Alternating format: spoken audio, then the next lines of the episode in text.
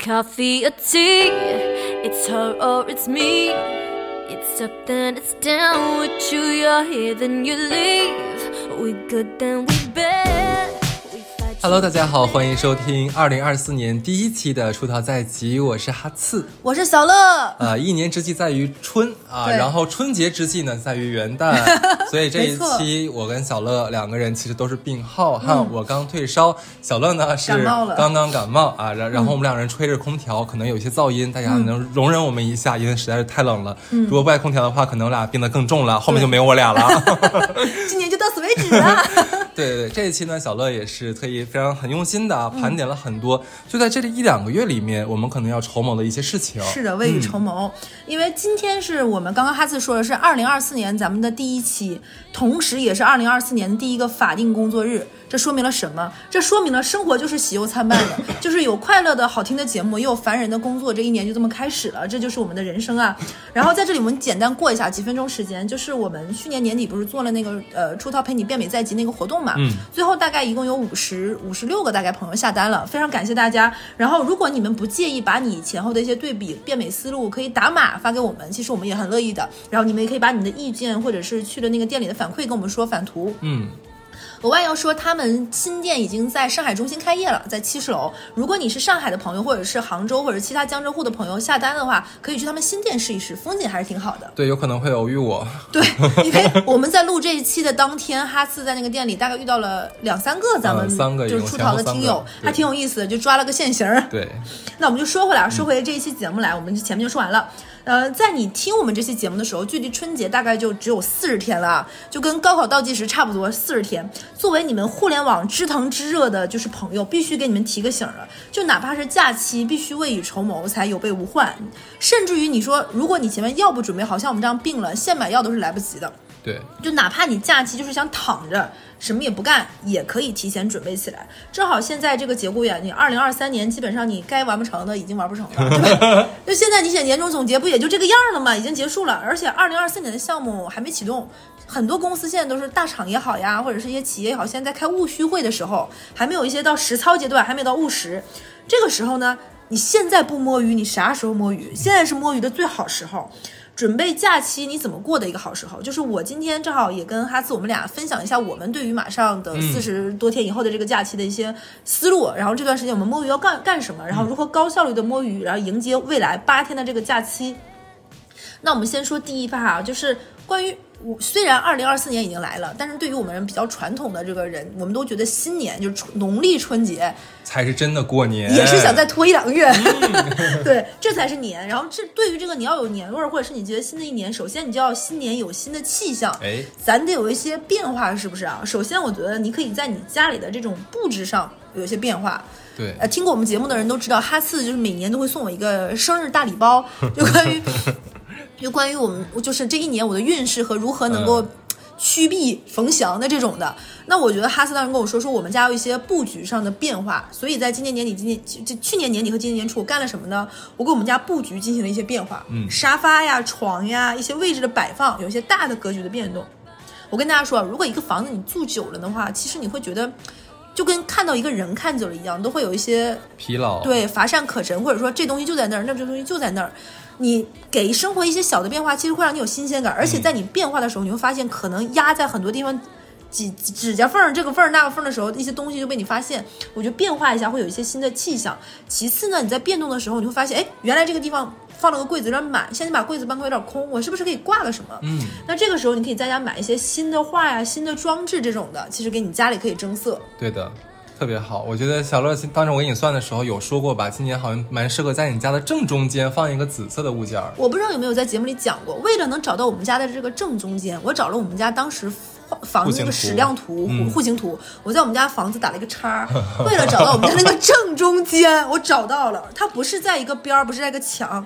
然后哈斯说我要在那地方摆一些紫色的东西，我真的摆了，我摆了一些紫水晶，特别棒就是虽然听起来有点迷信和招笑，但是你会觉得，既然都已经说到这儿了，那我就这么做，不图别的，图个心里安心嘛，也会开心一点。说特别好，我算的时候呢，跟我讲说，我比较适合在家里面的正北方的地方摆一个小透明的碗儿或者是小盆儿，里面呢要放七颗咖啡色的石头，你知道？这么具体，我现在都在想，我上哪儿找咖啡色的石头？什么是咖啡色的石头？那你我能不能大师跟大师你拿色卡比对一下，到底咖啡色是什么色？啊，对对，你说深了浅了，那这万一哎是功效不好使啊！那你应该跟李晨在一起啊！啊李晨，不好意思，不好意思，不用打磨出新新的形状了。对，就这个真的很搞笑。然后我觉得正好这段时间年底有很多的展嘛，上海现在最火的应该是 Prada 的 Prada 的展对现最火的，今年蛮有意思的。其实今年从十一月份开始，上海就变成了一个艺术的天堂吧。嗯，呃，包括什么上海的各种艺术博览会啊，然后艺术周啊，还有之前我们说那个零二幺 Art 那个呃展览都很好。像到现在的话，呃，基本上。呃，从二零二三年开始，就不停的有各大的奢侈品集团的奢侈品品牌在上海办以他们品牌的呃文化呀，或者说是一些材料为基础的一些展，嗯。很好。现在最火的就是两个，一个是爱马仕的那个展，嗯。叫天天马行空嘛，一个就是 Prada 的那个展，都很火。爱马仕那个可能很难拿到票啊，嗯基本上放开的当天就全部预定一空。我报名都不好使，我就说我报哈斯朋友。我名儿，你报我名儿，你可以在你可以去门口看一下，对，你不要进去啊，别，进去不可以的，对，对，那个那个，如果说你有比较相熟的 SC，可以要个票，嗯呃，如果说你有认识他们相关会展的人的话，有可能也能拿到票，但是很难。我们就看 Prada，Prada 这个秀是免费的，呃，也然后也比较好预约，而且呢，我听说啊。有一些像一些呃杂志啊或者社会活动这个小机构，他们会有那种啊，他我比较懂这个 Prada，然后我比较懂这时期的设计，嗯然后呢，他们会可能你要花点小钱，他会带你去边给你讲解来啊边给你看。那很棒哎！对，大家自己找找吧。这个我们说的话就有点像广告了，就不说了。嗯，而且我觉得，如果你本身对某一个品牌感兴趣，对哪某一个时代的那种，比如说风格什么的嗯有兴趣，我觉得去看看这种展。而且我觉得很多东西它之所以能火，或者是成为一个潮流，它一定会有一些审美上共性的碰撞的东西。其实也可以，比如说现在不是很流行说，就是看名画来学服装搭配，看什么什么学什么什么配饰。我觉得这也是一个思路，我觉得挺可以试一试那。天我跟一个装逼大哥学了一个新招，当你就假如说想跟身边人装个逼，就是我比较懂艺术这样子啊。但是呢，你又感觉你看这个画或看这个东西，你又说不出来它什么呃主义的，嗯你就说，嗯，我觉得它是个折中主义。学会了一个新词。哎，我觉得还有几个词，就比如说你看一个东西，你会觉得，如果你真的看那个画看不出来什么，就觉得很好，然后你就会说，我觉得这个画里的东西，我觉得让我觉得很感动，我觉得有有流动的感觉，看得到美。就是你要说一些大而空，但又听起来大差不差的词，就会有跟那个折中主义有点类似。对，OK，千万不要说什么比较很粗的、很粗的笔。嗯，这一期可能会间歇听到我们不不少的这种咳嗽和感冒的声音对，然后还会有一些听友朋友，他可能住的是宿舍，宿舍现在他比如说可能是学生，嗯或者是他租的房子，有很多朋友跟我们说比较小，没有办法去。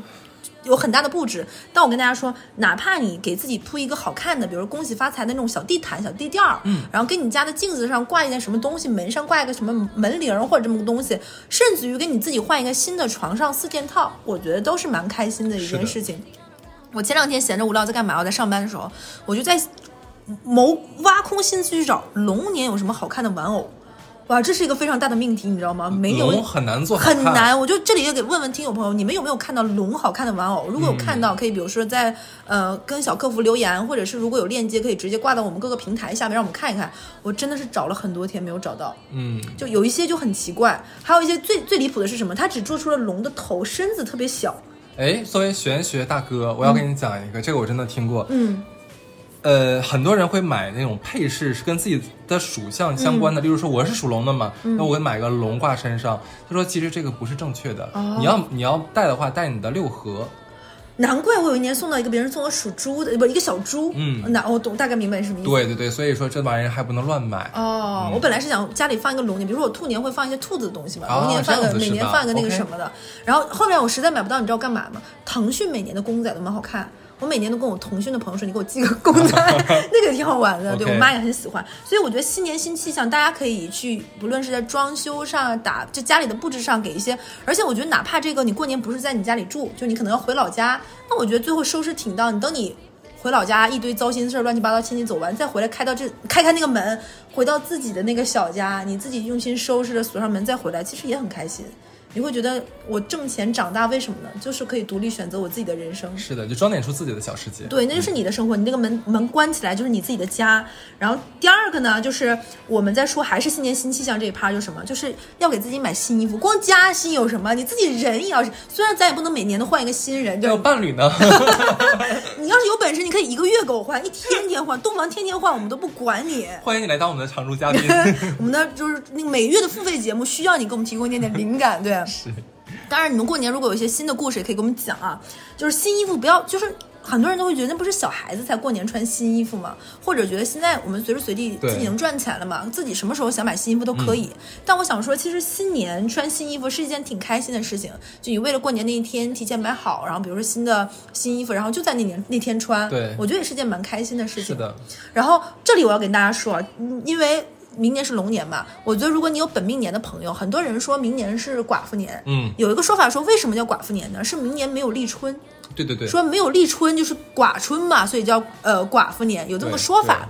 所以说很多人说说明年不适合结婚等等啊，这、但是这是一些传统的说法。但是呢，你基于这个由头，给你明年本命年或者是明年，比如说犯太岁或害害太岁的朋友送一套红色的内衣，总感觉这地方要加广告了，你知道吗？某个红色内衣品牌的。作为一个礼物，就提前为他准备好这个东西，一定是朋友给你送才是最好的，就提也是一个心意，而且这东西又不贵，对不对？然后你跟跟你的好朋友说，那明年是你的本命年，或者明年可能你亥太岁、犯太岁，提前穿。那你可能不知道啊，是这样，因为明年就今年二零二四年是我的本命年，我 本人三十六岁了。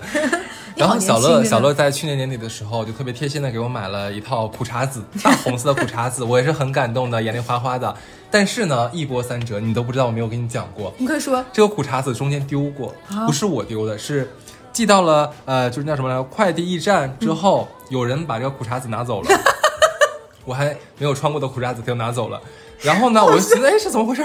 我我来去取的时候没了，然后我就问那个老板，我说，老板，我的苦茶子呢？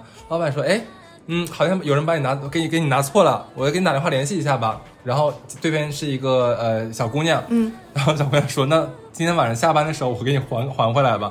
我这这样才重拾你给我的这个苦茶子，对，小姑娘也很墨色，打开那快点，呃 三个。而且还是男士的大红色的苦茶子，哎 我本来我为什么买三个呢？我觉得二三年的生日要提前穿好，元旦要穿一个，春节要穿。是是是，很贴心，很贴心，谢谢谢谢所以。我觉得大家一定要提前准备好，给朋友买好，给自己也买好。这个新衣服穿起来，新的一年你会觉得有有一些新的，嗯我觉得心劲儿不能输。对的人一旦心劲儿输了，这一年都不开心。就有盼头了，对，有盼头。还有就是你新衣服穿上之后吧，还有四十天，哥们儿，咱们是不是经常会买一些什么面膜、眼霜，然后老是忘记用？嗯我有好多朋友都是那种很喜欢买但不用。今年双十一，我相信听我们听友的、听我们节目的听友应该又没少囤货。嗯，估计又买了一堆什么面膜啊、眼霜，乱七八糟。现在又不忙，对不对？年底了，你想明年工作，这时候就勤用起来。那碗面霜挖的力度厚一点，多敷一敷。说的太对了，很支持你这个。跟自己把自己脸上干捯饬捯饬漂漂亮亮的，这样的话，你可以在假期的时候光彩照人，对吧？你出去打扮的光鲜亮丽，别每天上班的时候才打扮，放假的时候才是你见朋友啊、约会呀、邂逅呀、有一些奇妙的姻缘或者是烂桃花也算。就就就你招人的时候，对不对？你提前把自己在这个时候，别这个时候每天胡吃海塞，春节那几天胖就算了，现在这个时候可以再发发力，哎对。对的，这样的话，你才能假期的时候拍一些很好看的照片，让人觉得哇，你这个假期没白过。嗯，那这一趴讲完了，我们再提前说，提前规划这一篇。我觉得假期大家都会想说，那我要看好书好电影吧。然后就像比如说，一到吃饭的时候，大家才想起来说我要找个什么番吃饭看，结果饭放那儿自己发发光翻翻了半个小时，饭都凉了还没有看上一个片儿。是就不要老干我我是不是说你了？我不哭，你接着讲，来，就不要老干这种事儿。你现在上班闲着没事儿，豆瓣儿刷一刷，知乎刷一刷，影评翻一翻，对不对？提前把你比如说放假回家那个车上要看的东西下好，剧什么找一找，电子书什么看一看。这样的话，你其实等到回家，只要放假那一刻，你就可以轻松下来，不用浪费大量的时间找找累了然后睡觉。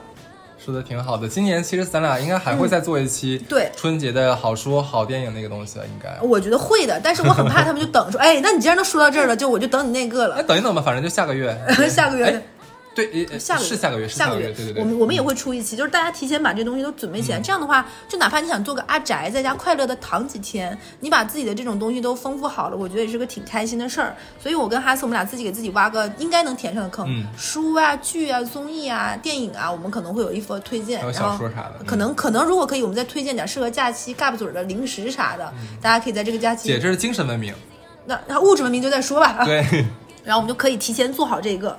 第二个呢，就是我觉得就是这一年咱们自己开心了，拿一点儿就是意思意思，就是回馈一下家人，前提是大家跟家里的人关系还不错的情况下啊。如果说难听点儿，就是咱们真的是那种樊胜美的家庭，大可不必，就没必要，就是一定要怎么样。对可能我这话说的有点不是很好听，但是就是作为姐姐给大家的，如果说你觉得你的父母在爱和给予你这块儿相对来说你你觉得不不必要，那也没有必要说硬还，说我攒了一年的钱就说要因为我们有一些听友跟我们讲过，说这一年省吃俭用，然后攒了一些今年的收入，回到家里就为了给爸妈，为什么呢？他说就是想听爸妈说一句，还是我们家谁谁谁。哎懂事儿长大，然后听着，然后转手又把你这个钱给了你的弟弟，或者是给了家里的别人，啊然后或者是家里买房子怎么怎么样。嗯我觉得如果你已经预兆到你们家会是这个样子了，嗯，不必要为了这么一句对，没有必要。不热乎的夸奖，嗯，犯不着。但是呢，如果咱们确实是生活在一个相对幸福健康的家庭里，然后父母也很好，就长辈对你很很关照，是爷爷奶奶、外公外婆、姥姥姥爷带大的，那可以给他们买点东西。四十多天，哪怕你确实平时对父母啊、长辈啊不是很了解，花上一两天的时间，拿出我们追星的这个热情，或者是上班讨好领导的热情，去琢磨琢磨长辈到底喜欢吃什么、爱看什么、爱玩什么，我觉得准备准备挺好的。我觉得过年，哎，那天有个人很有意思啊，嗯我跟我老家的一个大哥聊天儿，不好意思真，咱俩真 是。然后他说我就说你过年的话会准备什么特别的吃的吗？大家可能有所不知，我们这个叫什么呢？从山东啊再往北一直到我们东三省，有一对有一个食材非常的执念，就是海参。哎，真是，因为他知道我生病了嘛，他说你怎么能不吃海参呢？我说我吃完干啥呀？说吃海参啊，长期吃海参对你的身体特别好。这个东西你跟你讲，你别网上说那什么不好使，不好使，我说就好使。然后我说你有没有好的店牌子给我一个？他给我一个，我看了一下。现在的海参真的很方便了，已经不用咱们自己计时的对剪、自己去发了，都是计时的，你开店就能吃的。呃，大概是一千呃七八百块钱，呃四十到六十根儿，嗯，我觉得还很划算。其实过年了，或者给长辈啊，给呃妈妈爸爸呀买这个，我觉得蛮好的呀。对，而且这东西很方便，你可以就是煮点小米粥什么的，哎其实也很方便。我觉得是给长辈一个很好的，而且我觉得很多父母其实那一代人对于牌子那个东西不是很在在乎，但是对于材质啊、质感，比如说送一些羊毛衣服呀、羊毛大衣呀、羊绒围巾啊什么的，哎我觉得都是很不错的，或者是。送一些爸爸妈妈比较喜欢的首饰，这东西爸妈又不在乎什么牌子，是真金白银、珍珠的就可以了。挑挑长辈们喜欢的款式，不要你自己喜欢。这里我给大家说一下啊，我就说个，我在去年的时候呢，为了哄我妈开心，就觉得要不要送个珍珠项链，又觉得珍珠嘛比较符合我们香姐这种老师的气质，我就给她买了一个，还是某个品牌的珍珠项链。然后我觉得价格呢也还可以，小万块钱。然后我就觉得我妈很喜欢，结果我妈看到那个珍珠项链，只说了一句话：为什么它是一粒儿的呢？啊，它就是一颗珍珠，对，它就是一嗯颗珍珠。就对于我妈妈来说，珍珠这东西要带一串儿串儿对，串珠，当时我还想说，串珠得多少钱呢？有我有慢慢有想过，这一颗要一万块钱，这要是一串儿。对啊，因为今年的那个珍珠涨价涨上天了，已经。所以就是我觉得我们为什么说提前准备好，就是不要拿我们喜欢什么，我们觉得什么东西好来去想父母喜欢什么，可能他们的审美，他们那个世界就跟我们不一样。对我们有的时候未必要硬教育他们什么什么东西是最好的，但如果大家大差不差买他们喜欢的，就比如说以后我买珍珠项链，肯定不会买一颗的了，哇塞，大手笔啊，姐，就也不用买那么贵的，就买一个不买牌子了是吧？对，不买牌子了，就懂事儿了，长大了，真的，我觉得可以买一买这种。然后，比如说父母比较喜欢金子，给妈妈送一个。我印象很深刻是为什么呢？就是去年的时候，我有一个男生同事，他跟我说说他要给他妈买个戒指。我说为什么要给他妈买戒指？他说他妈就是跟他爸属于那种呃介绍认识，这一辈子什么仪式感都没有。所以要买戒指。对，所以他说他就想这几年他手头宽裕了，他想给他妈把这些仪式感都补上。啊以前没过的蜜月要给他妈过上。他妈喜欢戒指没买过，就金戒指、钻戒指都给他妈买买一个。然后他妈他，然后他说一句话他让我特别触动，他说以后结婚了钱是要老婆管的，现在挣着还没老婆，钱还是自己说了算的话，先给妈妈买点儿。我当时觉得这话还是挺暖心的，是个好男人。哎，不过友情提醒他一下，就是送别人首饰没有问题，但是戒指其实是挺难选的一个，因为他手围，手寸这个东西对，我觉得，但是我觉得还是可以，你可以想想去弥补爸爸妈妈什么的遗憾，我觉得也是不错的，就是让爸爸妈妈也享受他们没有享受到的。而且我觉得啊，可以看看你们爸妈的手机用了多久了。嗯，哈次今年有给爸妈给妈妈换过手机，呃，我觉得我的咱俩遭遇差不了太多了啊。就是 你可以讲讲你的遭遇。对，因为今去年我妈过生日嘛，我想送啥呢？嗯我寻思大姐啥也不缺，是吧？然后我想了半天，哎呀，我就换个手机他喜机吧。欢一粒儿的那个，他不喜欢，不我喜欢。我想送他个什么呢？因为我正好那天刷刷的时候就看到那个，呃就是嗯 v vivo 还是 OPPO，、我也想不起来了。反正就这俩牌子其中一个吧，出了一个粉色的折叠屏手机，哎，我觉得挺有意思的挺。好看。因为我觉得我妈好像很少用粉色东西，但是我认为，哎，好像他们那个年代的女人总归是觉得那个东西很甜蜜的吧？这、以前可能上班或怎么样，或者那个时代不太好用，我就给她买了一个粉色的折叠屏手机。我觉得应该很开心，我还特意给她买了一个配套的那个小手机，壳很漂亮的。结果到了之后，我妈，这什么东西啊？为什么是折叠屏的呀？很奇怪，不会用，你给我退掉！我真的是当场我差点没有气吐血。就这个东西还是一样，就是可能乍一看送的不是没有送到我妈心里去，但是在我的谆谆教教导之下，我妈现在玩的很开心，对，我觉得折叠手机是这个东西，它用着用着就知道它觉得很好好玩。对，对，那一个粒儿的珍珠项链怎么能让我妈用着用着也你这样你给砸碎它，就是当那个珍珠粉敷给给妈敷面膜吧，要不然。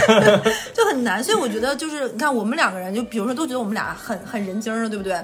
为人处事这么多年了，但也有送礼送错的时候，所以我觉得多花点心思，看看别人的长辈喜欢什么东西，再观察观察妈妈以前平时在打电话的时候念叨念叨说过什么东西，我觉得可以送到一个让他们心坎儿很满意的东西。嗯，虽然肯定难免他们会说怎么又乱花钱，我不缺这个，但你相信我，其实他们心里还是挺开心的。就是嘴嘴就是嘴硬，体体正直。对，而且就是你想想，就是你也总需要让爸妈有一个怎么样，就他的哎，这是我女儿、我儿子给我送的，我说了不让他买，他非要给我买。那就是下次我也想有机会跟别人说，这是哈斯送我的这个爱马仕的包，我根本就 我根本都不想要，他非要给我买，配货配了四十万，我叮叮叮，梦醒了。对人好离谱啊，我感觉这个。所以我觉得怎么我不想醒这个梦，我说是你可以送我一个那个鳄鱼皮的吗？嗯，我们在工作，快点录节目，快点来。对，我就觉得，然后我跟你讲，四十天其实能干的事情很多。提前准备这个规划规划，我从来没有想过，因为我在做这期节目的时候，我有一个女生朋友，我跟她聊，你知道她在规划什么吗？你想不到，她说，因为她跟她男朋友是刷那个 Tinder 认识的，就是小软件认识的，就是两个人认识的时间不长，但是爱火来的非常的炙热。在一起两个月呢，她打算今年过年跟她男朋友回老家，但是因为两个人认识的时间很短，然后大家因为是这种软软件上认识的，她可能都会觉得你肯定是有着丰富的过去，我肯定不是你在软件上刷到的第一个人，那你跟前面刷的人都是怎么认识呢？但是呢，如果我问你，你也一定要问我的，这东西呢 是要有来有往的。啊，这样子啊。所以我也不好问你，因为你不想让你问我哦，我一下子我就懂了懂了，然后对，但是呢，他也好奇，对不对？毕竟我们每一个女性都是一个厉害的福尔摩斯大侦探，对吧？呃，然后他就跟我这个小华生聊一聊怎么办。我说你别问我啊，我可不那什么。他说我觉得我这四十多天，他做了自己一个 SOP，你知道他干嘛吗？他开始扒她男朋友的 QQ 空间，翻她男朋友，她男朋友应该比我大概现在二十七八岁，那个年代还是用 QQ 空间的，对吧？就翻她男朋友在高中和刚上大学时代的 QQ 空间跟谁互动过，因为她这次不要跟她男朋友回老家嘛，因为男生肯定会说我带你要吃什么什么老家的特产，吃这个吃那个，见我的老同学一起怎么怎么样，她就觉得嗯，一定能提前。通过他之前跟这些人的联系的蛛丝马迹，能知道他高中跟谁在一起，他以前是一个什么样的人，然后嗯，跟哪个女同学有着一些不为人知暧昧过去，为什么这个地方的人也不是在这读书来来上海了？那他之前是从怎么来上海？是为了哪个女人还是什么？嗯，哎，我觉得他是爱他的，是爱的，我觉得不爱是不会花这么大，精力没有这个心思。我就说，我说，就最近这个工作不是很忙，要给自己安排这么大一个活儿吗？嗯这是个很大的项目啊。他说对，他就觉得很兴奋，感觉这次跟他回家，然后他就开始研究，她已经通过各种什么知乎，她男朋友各种手机注册的什么注册的 QQ 注册的所有号已经扒了一遍了。哎呦我的天！我觉得挺累的，是个大工程。然后就妄图，因为她男朋友不太讲以前的过去嘛，哦，有有找到什么值得炫耀的东西吗？有很兴奋的，因为有就大概是她男朋友在以前跟另外一个人说，你这回回老家跟谁见面吧？然后那个男生说，你不要跟我提他，我已经跟他断了。他想，嗯，这是谁呢？好像还不让提，大家都知道。他就想见这女生，能不能见到？OK，嗯，我就觉得，我说我希望吧，你们这段是好的，就别回来给我投稿了。嗯，那这个主要是要告诉大家准备什么呢？就是如果你也有这样的想法，你也不，你是不是忘讲忘了？就是你你也可以准备的，就这种这种行为也是可以准备的，但是不是一个正向的。如果你第一次跟另一半回老家，也不也不失为提前可以打打准备工作，哦，哎，这个出发点是可以的，对，的，就是比如说你这次，嗯，有我们之前录过一期，就是跟跟你的另一半第一次见家长嘛。其实你跟你的另一半回老家，未必是会见家长，你其实会见到除了他家长以外，他的核心亲戚圈子，对吧？和他一起长大的朋友，那其实这也是能看到一个人成长为今天的到底是一个什么样子的。嗯因为我们很难每个人做到说，当然了，如果说我跟你结婚，我跟你在一起，只是我们两个人的生活，那是最好的。但是我们每个人都做不到这个样子，那肯定会跟你来时的路，跟你的家里人有一些呃交集。嗯那如果在这个过程中，你能判断这个人，比如说到底是什么样，因为谈恋爱两个月绝对是甜蜜期，你看他干啥，他哪怕干嘛你都觉得是好觉得他的，放屁都没有那么臭，你就觉得屁可能都有我们俩今天一起吃的好吃的食物的味道。好了，可以了。对，就是很容易和好，而且每一次吵架会让你们感情变得更好。就是大脑分泌这个的时候，人就会不自知的开始犯傻。所以我觉得去回到老家看看这个人家里是一个什么样，这个人和他家人是怎么相处的，那其实也能看出来他是一个什么样的人，不失为一个提前准备。说的很好，然后咱俩这一期真的是一直在嗯，我感觉我鼻子又堵上了。对，我觉得大家可以就是并不正向鼓励大家，但是我就觉得跟大家讲一个准备的比较有意思的一段。是，然后还有第三个呢，就是我们讲到了新年。哎，等一下，你先别说第三段，这你既然你都说到这个程度了，那我就顺着你这个下面往下再补充一点吧。我另外一个，我另外一个朋友，他们比较就是他不是为了谈对象啊，他只是想说，那我过年回家，毕竟一年只回去一次嘛，也不希望太无聊，天天跟七大姑八大姨在一起有什么好聊的，对不对？那我还是要出去玩的呀。可是呢，我的同学们基本也都走了，那我也找不到什么朋友，怎么办呢？交点新朋友吧。他就会提前回家之前，提前在老家那边就开始刷人。啊嗯，你接着讲。对对对，他们可以提前酝酿好，到时候啊可以陪我玩啊，或者带我吃好吃的。对，呃，搭子这个词蛮好的哈。哦，就是我含蓄了是吧？对，那种蛮不错。对你来吧。哎，我觉得这个呃，如果你是一个玩咖，我觉得这也不失为一个妙招。对，嗯，因为如果像我们这种在老家很久再回去的人，其实跟半个外地人没有什么区别了，因为你老家能够跟你一起玩的什么同学不是很多，而且你回家，你的父母见到你估计也就那么一两天的热乎劲儿。是，第三天就会嫌你烦了，就这么一个。所以呢，如果你提前能够找好搭子，跟你一起去看那个初大年初一上映的新电影，一起去外面玩一玩，吃吃东西，或者是你也想干一些就人与人身体的连接都行，对，不是不可以。欢欢喜喜过大年啊。哦，那那又给我们投稿了，是不是？是，感觉不遗余力，我们这个是。然后说完这个啊，我们讲到了新年新气象，讲讲到了这这一趴的那个关于你在春节期间的准备工作。那我们再前置一点点，我们说一说可以提前把春节之后的事情，我们先运筹帷幄。因为哎我觉得放假和工作最大的区别就是你要让假期真正的享受假期，嗯这样的你不要假期的时候还那个什么，人要有一个松弛有度。所以我觉得你们可以现在这段时间，趁着如果不是很忙的话，做一些节后要做的准备工作。那我先说第一个。呃，基本上一般公司的年终奖是在春节前几天发，或者是春节放假第一天发。嗯，一般都是这个样子的。很多人都会在那一刻特别的不爽，就觉得这个钱和自己的心理预期差很多。嗯。然后他会不开心，开始投简历，或者是怎么怎么样。我觉得吧，今年这个行情什么样，你在这个公司是一个什么排序，大家心里这个逼数是要有的。你不用等到那天这个数字出来了，你才会觉得好像给我一击重创。怎么我是倒第一一对，。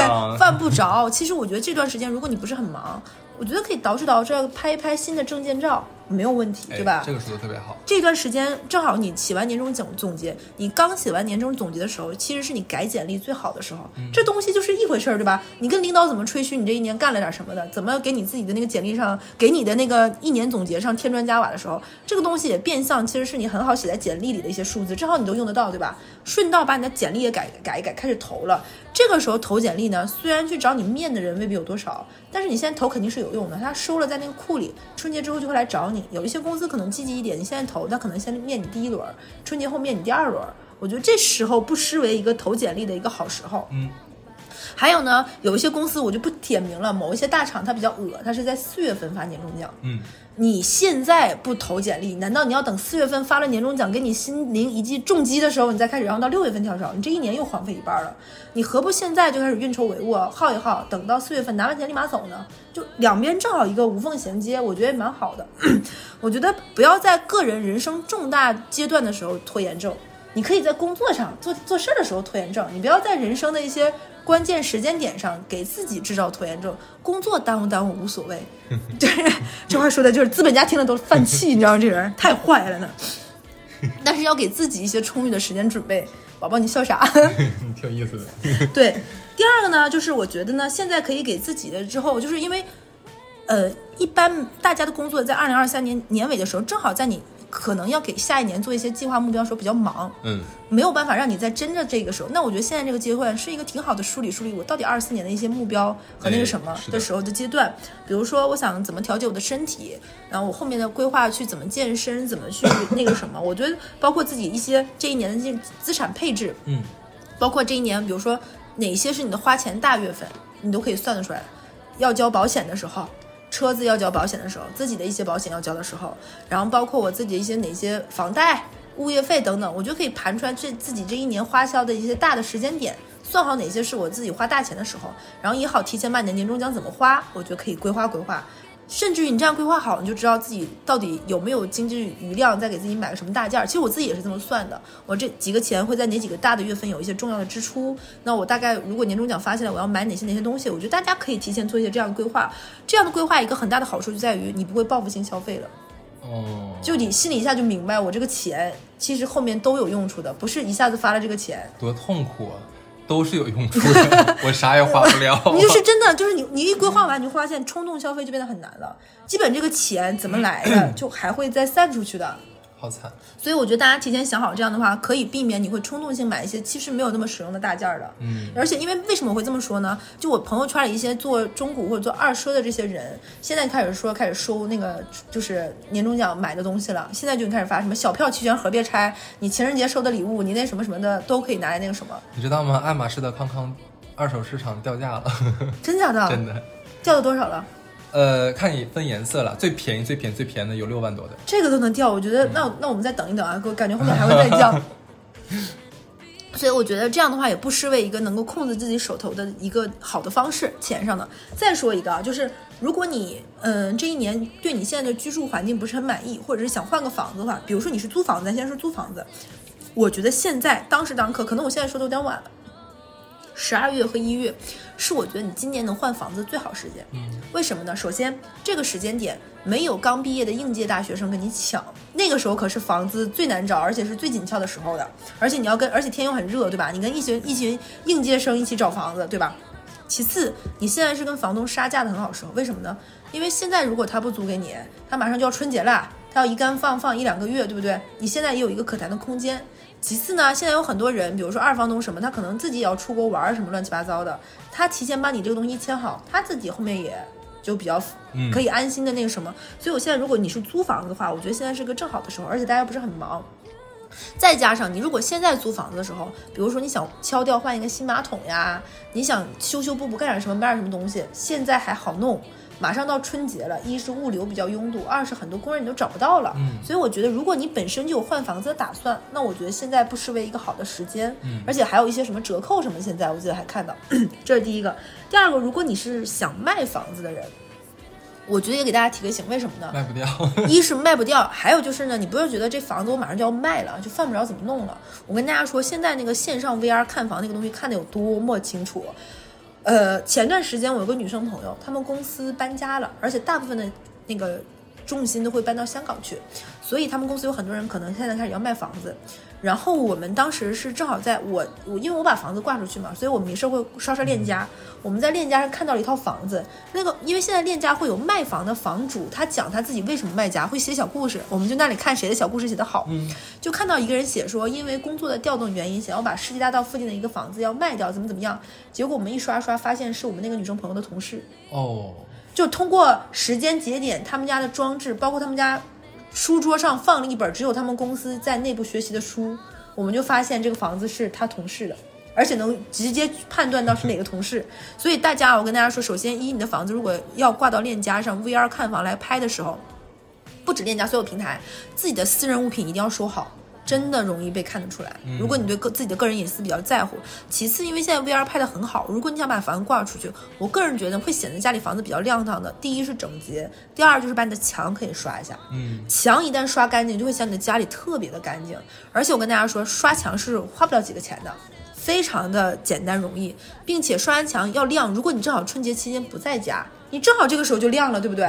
再加上你你现在不找工人，就我跟你说，像上海大部分的装修队的师傅都是扬州人，他们要回家过一整个，你就赚这一年钱干嘛？不就是为了回家开开心心过节吗？所以你要是找师傅，你现在不找，你后面也找不到的，就跟我刚才讲租房那个是一样子的。你可以把你的房子好好粉刷粉刷，然后把该收拾、该该该该扔的、该爱回收的、该那个什么置换的、该闲鱼的、该挂都挂一挂。其实我觉得这也是一个很好的一个自己收纳，包括你的一年总结一个很好的时候。对。